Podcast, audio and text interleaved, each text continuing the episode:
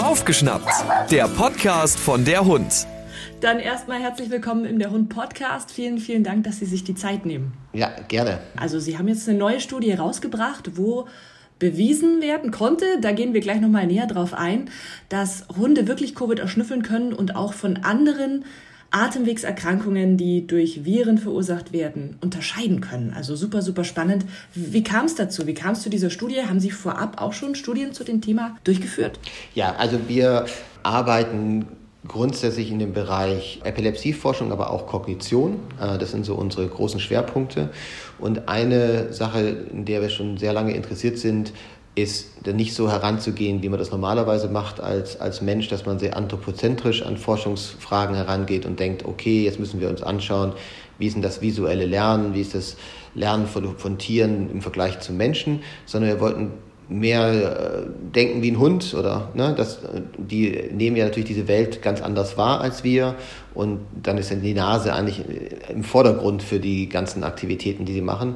Und das wollten wir uns anschauen. Wie ist es denn, äh, hat der Hund eine Veränderung von der Schnüffelaktivität und dem Schnüffelgedächtnis, wenn er epileptische Anfälle hat und das gleiche, wenn er kognitive Dysfunktion hat. Und dann kam Corona und dann haben wir gedacht, okay, was könnten wir denn aus unserer Forschung übernehmen und wirklich helfen, diese Pandemie einzugrenzen? Und dann hatten wir diese verrückte Idee, ob Hunde halt dieses Virus in irgendeiner Weise riechen können.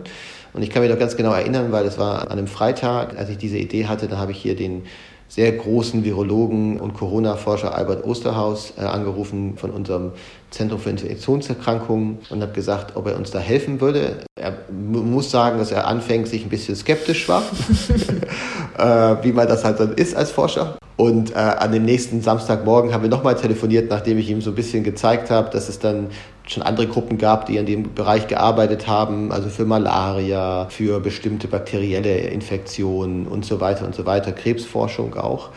Und dann sind wir da ein bisschen mehr ins Gespräch gekommen und der hat uns dann geholfen. Dann haben wir zusammen mit der Medizinischen Hochschule hier Hannover, mit dem UKE in Hamburg und hier an der TIHO im Prinzip äh, eine Forschung aufgesetzt und haben auch wirklich die erste Publikation auf der ganzen Welt rausgebracht. Das ist jetzt gute anderthalb Jahre her, wo wir gezeigt haben, dass von Patienten zu der Zeit, die auf Intensivstation waren, wo wir auch zu der Zeit Sputum genommen haben von diesen Patienten und das verglichen mit Sputum von Menschen, die nicht infiziert waren, aus dem gleichen Bereich. Der Grund, warum wir die Virologen bei uns dabei im Boot hatten, wir wollten natürlich das auch sicher machen für Mensch und Tier. Ne? Man kann ja nicht einfach mit einer Corona-Probe durch die Welten tingeln und dem die Hund vor die Nase halten ähm, und haben dann zusammen mit der, mit der Kollaboration mit unserem Zentrum hier einen Inaktivierungsprozess äh, gemacht, der dann einfach eine Sicherheit gegeben hat für jeden, der diese Probe dann benutzt hat. Und das haben wir dann auch gezeigt, dass das ungefährlich ist. Also da haben wir sehr viele Entwicklungsschritte gemacht und an diesen Proben, also an diesen inaktivierten, chemisch inaktivierten Proben, haben wir dann die Hunde trainiert und wir haben in dem ersten Studien haben wir mit der Bundeswehr zusammengearbeitet. Das kam hauptsächlich durch eine Bekanntschaft, die ich hatte, weil die eine sehr gute Verhaltensexpertin haben auf dem Gebiet, die auch früher mal an der TIHO gearbeitet hat. Und die kannte ich halt von früher und da wollten wir sowieso mit der ein bisschen Geruchsforschung machen und dann kam das halt und habe ich gesagt, hier, ihr habt doch die Hunde, die im Sprengstoffbereich viele Leben auch retten und wie wäre es denn, könnten wir die nicht einmal trainieren und gucken, ob die auch da das differenzieren können. Und dann hatten wir innerhalb, muss man ganz ehrlich sagen, innerhalb von ein paar Wochen die Ergebnisse. Also diese Inaktivierungsprozesse und die ganzen anderen Formalitäten haben sehr lange gedauert, aber dann das Training der Hunde ging relativ schnell. Und wie gesagt, haben wir dann die erste Publikation im Juli herausgebracht von 2020. Und das war natürlich am Anfang sehr umstritten, wie das immer so ist, wenn was Neues. Viele haben gesagt, das ist ja nur eine Pilotstudie, ihr habt nicht genügend Proben gehabt, nicht genügend Infizierte. Aber was mir auch selten in der Karriere passiert ist, dass auf einmal so viele Gruppen, also es sind jetzt äh, über 25 Länder, die in irgendeiner Weise Corona-Spürhunde ausbilden, ganz viele Studien, die auch publiziert worden sind, die immer wieder das gleiche Ergebnis auch hervorbringen. Und das ist ja immer das, wenn es spannend wird, wenn es jemand anders in einem anderen Setting wieder replizieren kann. Und dann die nächste Studie, die wir gemacht haben, wir haben angefangen mit dem Sputum, weil wir halt das ist eine obere Atemwegserkrankung. Da haben wir gedacht, da ist die Viruslast am höchsten und wahrscheinlich auch die Geruchsveränderung am höchsten. Und sind dann übergegangen und haben geguckt, okay, Aber wie ist es denn äh, im Gegensatz zu Schweiß und wie ist es im Gegensatz zu Urin? Und der Grund dafür war, weil Kollegen in Helsinki, die haben am Anfang mit Urin gearbeitet und konnten diese Ergebnisse haben. Und äh, Dominique Grandjean, der sehr, sehr viel gemacht hat im Bereich in Frankreich, in Alfort, hat mit Schweiß gearbeitet und haben gesagt, okay, sind denn unsere Ergebnisse mit denen ihren Ergebnissen äh, übereinstimmt und haben im Prinzip wieder die Hunde gegen Sputum, inaktiviertes Sputum trainiert und haben denen dann Geruchsproben von inaktivierten Urin und äh, Schweiß gegeben. Die Hunde haben keinen Unterschied gemacht, die konnten alles erkennen. Und das finde ich super spannend, weil das heißt ja, dass es eine grundsätzliche Veränderung des Duftes von uns Menschen ist und wie wir uns das gerade vorstellen, aber da gibt es bestimmt auch in Zukunft noch andere Vorstellungen geben, ist, der Virus braucht ja uns, um sich selber fortzupflanzen, ne, um sich äh, zu vermehren. Und diese Vermehrung verändert natürlich die Stoffwechselprodukte in so einer Zelle und dann geben die, diese Zelle durch diese Veränderung der Stoffwechselprodukte verschiedene Düfte ab, die sogenannten Volatile Organic Compounds. Diese Veränderung kann der Hund dann erriechen und sagen, okay, der ist positiv und negativ. Und dann ist natürlich die nächste Frage, okay, wenn der Hund ähm, das er riecht, dann erriecht er wahrscheinlich nur Leute, die krank sind. Und in Wirklichkeit ist es gar nicht spezifisch gegen den Virus, sondern er, er riecht Krankheit. Und dann haben wir im Prinzip im nächsten Schritt genau die Studie, die Sie vorhin auch schon einmal erwähnt haben, äh, gesagt, okay, können wir denn andere obere Atemwegserkrankungen differenzieren von Corona? Und wir hatten das auch schon letztes Jahr, dass wir das machen wollten. Es war nur so, dass im letzten Herbst gab es fast keine Menschen, die Influenza hatten, weil ja jeder eine Maske trägt. Ne? Äh, gab es auch diese anderen oberen Atemwegserkrankungen nicht mehr. Ne? Und haben dann mit, zusammen mit der Bundeswehr und dem Robert-Koch-Institut dann äh, Sammelproben bekommen von Menschen mit oberen Atemwegserkrankungen, also Influenza, andere Coronaviren. Also bei Coronaviren ist nicht was, was überhaupt nicht vorkommt. Es gibt ganz viele Coronaviren, die wir auch sonst normalerweise mit Erkältungssymptomen haben. Äh, ne? Man redet jetzt nur noch über SARS-CoV-2, aber es gibt auch andere, die leichtere Symptome machen.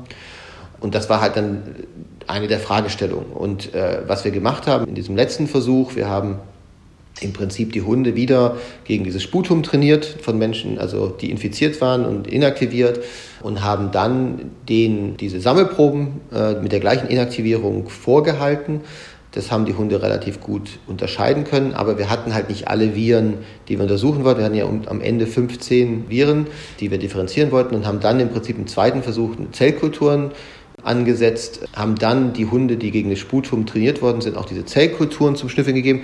Das muss man sagen, war nicht ganz so gut, aber das kann man wahrscheinlich auch relativ leicht verstehen, weil natürlich so eine Zellkultur ganz anders riecht als jetzt ein Körper. Ne? Es ist ja nur eine bestimmte Zelllinie, häufig jetzt in diesem Fall, es ist eine, eine immortalisierte Krebszellinie und die riecht dann halt auch ein bisschen anders wahrscheinlich, was, was der Virus da produziert. Und dann haben wir gesagt, okay, jetzt haben wir den Vorteil, diese 15 sozusagen Viren angezüchtet. Wie wäre es denn, wenn wir jetzt die gegen die Zellkultur trainieren, die Hunde? Also wieder eine SARS-CoV-2 Zellkultur sozusagen.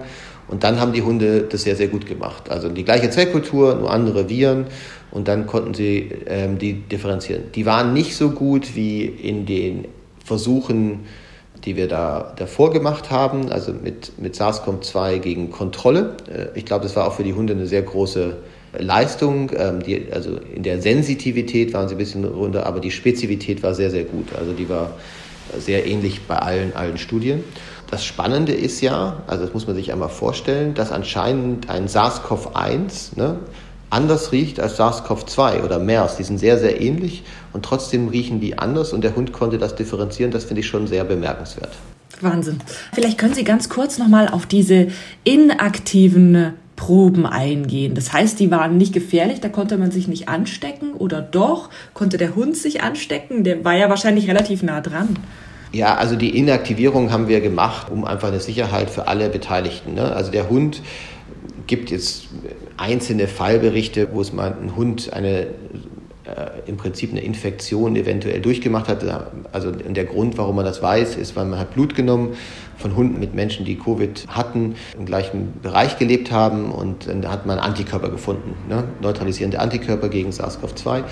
Ähm, aber der, der Anteil ist sehr, sehr gering. Ne? Am Anfang wurden Vermutungen angestellt, aber es hat sich bisher noch nicht in, soweit ich das weiß, äh, wirklich herausgestellt, dass ein Hund in irgendeiner Weise eine Erkrankung durchmacht. Es gibt eine Assoziation, was in England beschrieben worden ist, aber die ist nicht wirklich bekräftigt worden. Ähm, äh, und aber trotzdem wollten wir natürlich vor allem sicher sein, dass der Mensch und auf, aufgrund des Infektionsschutzgesetzes darf man auch einfach nicht mit diesen Proben frei hantieren. Ne? Und das, also von denen ging keine Gefahr aus dann? Genau, da geht überhaupt keine Gefahr aus. Der Grund, warum viele Gruppen auf der Welt Schweiß benutzen, ist, dass es bisher noch auch nicht gezeigt wurde, dass man sich überhaupt an Schweiß infizieren kann. Ne? Also es kann wohl sein, dass äh, ganz vielleicht ein oder zwei Viren, ne? wenn so eine PCR ver, vermehrt ja alles, was da ist. Ne? Aber äh, bisher hat sich noch nie ein Hund in irgendeiner Weise bei dieser Arbeit infiziert. Wir haben ja auch bei uns getestet dann, ne? weil wir natürlich einmal ähm, auch mit scharfem Material gearbeitet haben, aber da haben wir so eine bestimmte Schutzfolie gehabt, da waren die Hunde auch sicher vor konnten dann auch nicht direkt an der Probe riechen, sondern gab so eine, so eine Folie, wo dann nichts durchgeht, da auch keine kein Virus durchgeht. Und da haben die Hunde das auch gut detektieren können. Und viele Leute, wie gesagt, arbeiten an Schweißproben, weil da einfach keine Gefahr wirklich davon ausgeht. Also von der Armbeuge, ne? da ist auch wirklich, das ist wirklich nur der Geruch der Haut sozusagen. Wie müssen wir uns so einen Versuchsaufbau vorstellen? In was für Behältnissen war das drin? Wo haben die da dran geschnüffelt? War das so ein Scent Wheel, was man ja kennt? Oder wie genau sah so ein Versuchsaufbau aus? Was haben die Hunde da genau gemacht? Ja, also was, was wir wahrscheinlich besonders machen, ist, wir haben eine, ich nenne es immer so die Nintendo für den Hund, so eine Schnüffelmaschine. Ähm, die kann man auch in den Videos sehen in unserer Publikation. Hat sieben Löcher. Ne? Und äh, eine positive Indikation ist, wenn der Hund seine Nase länger als eine bestimmte Zeit reinsteckt. Also wir haben das dann auf vier Sekunden gemacht. Am Anfang macht man eine Sekunde, ne, bis sie gelernt haben.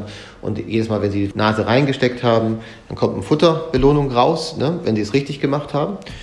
Und das Tolle ist, dass man im Prinzip diese sieben Löcher hat und dahinter hat man nochmal zwei Möglichkeiten. Das ist ein Schlitten, der jedes einzelne Loch getrennt, randomisiert, automatisiert und für uns geblindet anfährt. Und dadurch, dass das die, die Nase mit einer Lichtschranke im Prinzip gemessen wird, kann die dann einem sagen, welche positiv angezeigt worden ist. Und deswegen ist das eine, eine sehr elegante Weg, wie man das trainieren kann und aber auch als Versuchaufbau, ne? weil man einfach eine Verblindung hat. Weil wie Sie das auch wissen, ne? wenn man mit Hunden arbeitet, man glaubt ja, dass man dem Hund kein Zeichen gegeben hat bei so einem Sandwheel. Ne? Und in Wirklichkeit hat man. Und jetzt in den Konzertstudien haben wir das auch gesehen. Also wenn der Hundeführer oder Hundeführerin total verblindet war, hat der Hund das immer super gemacht. Weil man natürlich auch als Hundeführer möchte man ja, dass es alles gut läuft. Sobald da in irgendeiner Weise auch unbewusste Interventionen war, hat der Hund das nicht so gut gemacht. Also es war wirklich, also ich habe auch vor dem ersten Konzert damals gesagt, vertraut euren Hunden. Und dann hat es auch gut geklappt. Ne? Ähm, weil wenn die gewusst haben, ne, in der Probe beim Training ist was Positives, war das nicht mehr so rund.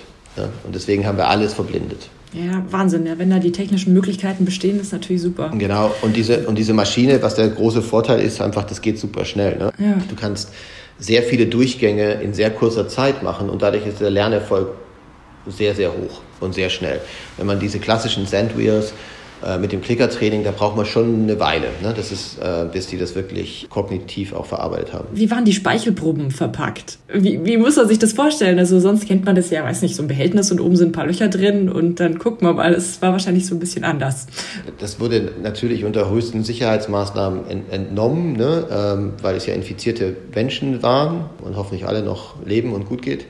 Ähm, die dann im Prinzip in ein Behältnis Spucke reingegeben haben.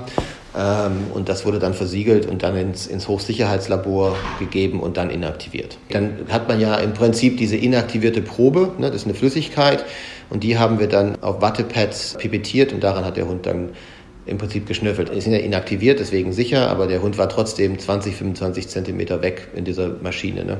Mhm. Wir haben die auch auf einem klassischen Line-Up trainiert, ne? Ähm, weil wir mhm. das auch bei den Konzerten eingesetzt haben.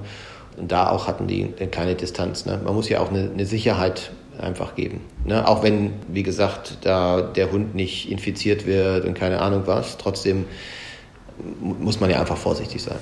Jetzt haben Sie schon den ersten Einsatz erwähnt. Das heißt, wo werden die Hunde eingesetzt und was ist so die Perspektive für die Zukunft? Naja, es ist so, dass wir bestimmt maßgeblich daran beteiligt sind und auch international mit den anderen Gruppen sehr stark kollaborieren, um natürlich den Hund auch zum Einsatz zu bringen. Ob das jetzt in Deutschland passieren wird, da muss, glaube ich, ein bisschen der politische Wille anders werden. Ich glaube, das ist auch für große Virologen sehr schwierig. Auch Herr Osterhaus war am Anfang sehr kritisch, muss man sagen. Aber als er gesehen hat, wie die Ergebnisse sind, wurde er immer positiver. Ne? Man ist ja als Mensch grundsätzlich für was Neues immer kritisch. Wenn man die Bevölkerung fragt, die sehen das schon. Ne? Es gibt natürlich auch Menschen, die Angst haben vor Hunden. Deswegen haben wir das immer so gemacht, dass da nicht ein direkter Kontakt besteht. Also nicht, dass der Hund direkt an der Person riecht, sondern dass man eine Probe nimmt und die dann in einem anderen Bereich sozusagen abgeschnüffelt wird, weil wir auch einfach sicher sein wollten, dass der Hund nicht gestört wird und dass auch man möchte ja nicht, dass Leute Angst kriegen oder irgendwie das Gefühl haben, dass sie, ne, da kommt ein Hund vorbei und der schnüffelt in der Menschenmenge und zieht dich dann raus. So sollte es ja nie sein. Ne? Das wäre mit jedem Testsystem einfach nicht in Ordnung. Und das hat aber sehr, sehr gut funktioniert und die Hunde haben das super schnell gemacht und sehr effizient gemacht. Wo es eingesetzt wird, es ist jetzt, also Dubai ist bestimmt der, also der Bereich auf der Welt, der am meisten das jetzt schon einsetzt. Die setzen das in kleinen ähm, Einheiten ein, äh, wo sie dann schnelle Absuchungen machen. Sie setzen das am Flughafen ein. Ähm, ähnliche Projekte gab es äh, überall auf der Welt. Äh, wir haben zusammen mit den Kollegen in Kigali, also in Ruanda, gearbeitet. Die setzen das auch am Flughafen ein. Ich glaube auch, dass wir das in Europa einsetzen könnten. Jetzt hier in Frankreich, Macron steht hinter dem Projekt und möchte gerne das, also gerade jetzt so, äh, wo große Menschenmenge als extra Sicherheit äh, benutzen. Da gibt es schon Möglichkeiten. Wir müssten natürlich ähnlich wie bei den Testsystemen mit Antigen-Schnelltest oder PCR braucht es natürlich Standards und man müsste natürlich auch eine Zertifizierung machen, ja, weil ich glaube nicht, dass man jetzt einfach jeden Hund einfach trainieren sollte und dann loslassen, weil das sind einfach so viele Faktoren und das haben wir eigentlich. Wir haben ja das im Sprengstoffbereich, dass der Hund und der Hundeführer zusammen zertifiziert wird.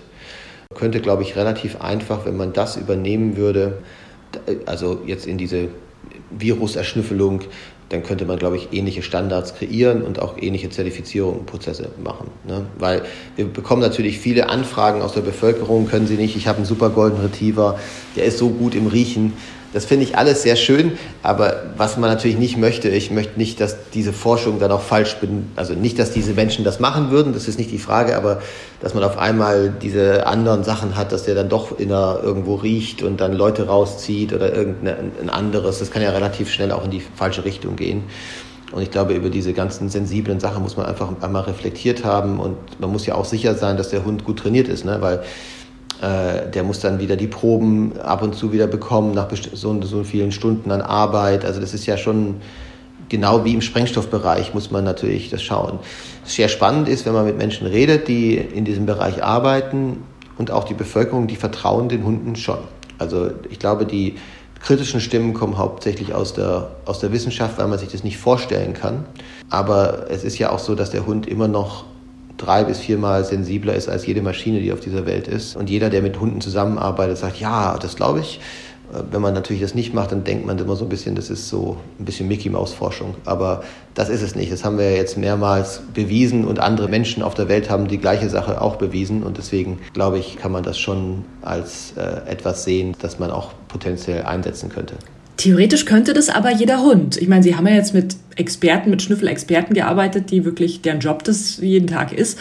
Aber theoretisch könnte das jeder Hund schaffen. Oder ist es doch so was Spezifisches, wo man sagt, gut, da brauche ich jetzt wirklich einen, einen Experten, äh, eine besondere Rasse, eine besondere Zucht, die das wirklich gut schaffen. Ja, also jeder Hund könnte das natürlich erlernen, ne, weil die ja natürlich die Welt auch damit wahrnehmen ne? und auch das Gedächtnis dafür haben. Ich glaube, was fast manchmal wichtiger ist als die Nasenlänge, ist die Persönlichkeitsstruktur. Genauso wie bei uns als Mensch. Ne? Wir sind, haben Menschen, die sind, obwohl wir alle Augen haben und alle die Welt visuell wahrnehmen, gibt es doch Menschen, die das besser machen können als andere und ein besseres Gedächtnis haben und vor allem auch die Motivationskraft ist ja auch. Ne? Also man muss ja einen Hund haben, der sehr schnell motivierbar ist. Ähm, also wir haben, entweder können wir das natürlich über Bälle machen, Klicker oder Futter, ähm, aber auf der anderen Seite auch eine lange Konzentrationsfähigkeit hat und und eine niedrige Frustrationsschwelle, ne? weil wenn man natürlich ins Feld geht, dann kann es natürlich sein, dass man da mehrere Durchsuchungen macht und dass der Hund dann viele Proben beschnüffelt hat und keine davon war positiv. Ne, da muss man natürlich irgendwann den Hund dann belohnen, also wieder mit inaktivierten Probe, ne, dass sie dann wieder eine Belohnung bekommen und dass sie, ne, und nicht nur eine Belohnung fürs Suchen, sondern auch eine Belohnung, dass da wirklich was ist. Und da braucht man natürlich bestimmte Hunde. Ne? Also wenn der nach 20 Proben schon frustriert ist und dann nicht weiter sucht, dann hast du halt nicht viel gewonnen. Absolut. Sehr, sehr, sehr, sehr spannend. Klasse. Das heißt, um das Ganze nochmal abzuschließen, ja, Hunde können Covid-Erkrankungen erschnüffeln und das auch zuverlässig. Ja, Hunde können ähm, Proben von Menschen mit SARS-CoV-2-Infektionen erschnüffeln. Was sie nicht erschnüffeln können, ist das Virus. Die brauchen die Stoffwechselprodukte der Zelle.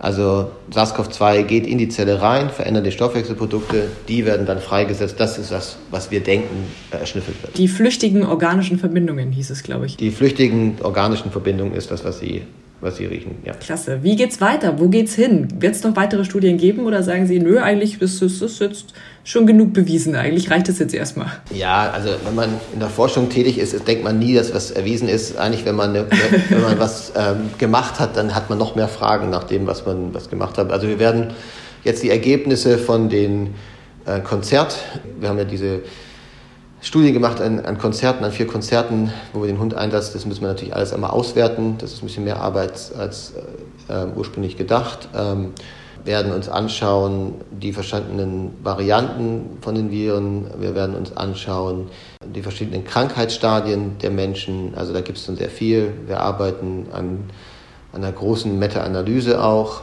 mit, wo wir verschiedene Daten zusammentragen von internationalen Gruppen. Also da, da wird schon noch ein bisschen was passieren.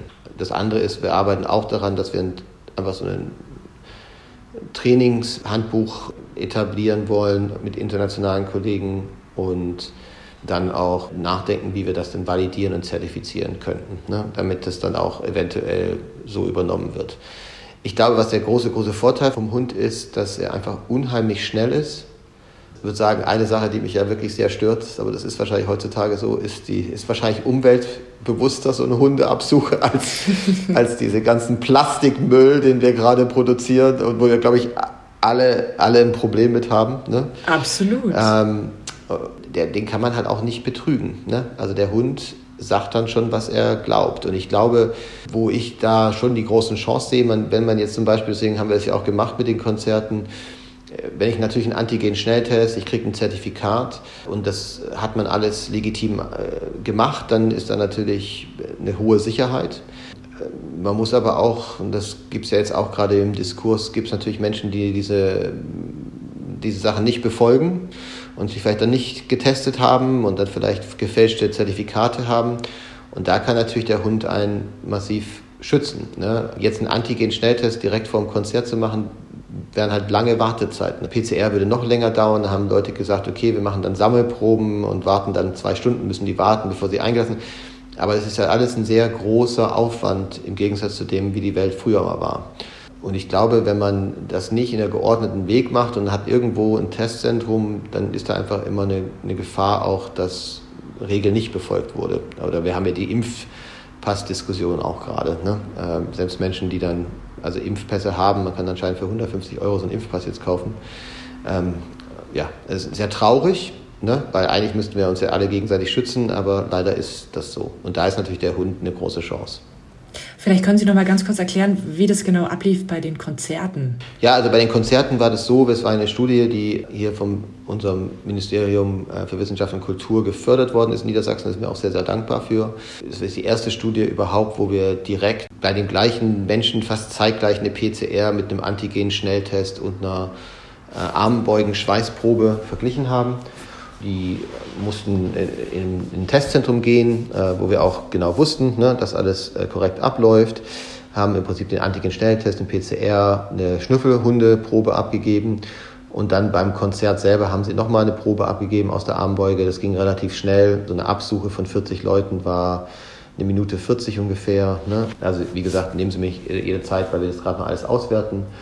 Und dann konnten die weitergehen. Ne? Äh, wir haben den normalen Einlass gehabt, konnten eigentlich, ehrlich gesagt, war da kein großer Unterschied. Da war vielleicht eine ganz kurze Verzögerung, aber wir waren jetzt nicht massiv länger als ein normaler Einlass. Ne? Ähm, und beim ersten Konzert hatten wir ein paar Herausforderungen und das war hauptsächlich wegen dem Ticketscan und nicht wegen den Hunden. Ne? Weil wir natürlich gedacht haben, wie kriegen wir das so effizient hin wie möglich, weil die Idee war, dass der Hund im Prinzip ins Natürliche eingebettet war und haben viel gelernt für den reellen Einsatz, wenn er der kommen würde. Weil man ist ja viele Sachen, die man lernt, wo man nicht dran gedacht hat. Klasse. Herr Professor Dr. Holger Volk, vielen herzlichen Dank für die Podcast-Aufzeichnung. Es war ja.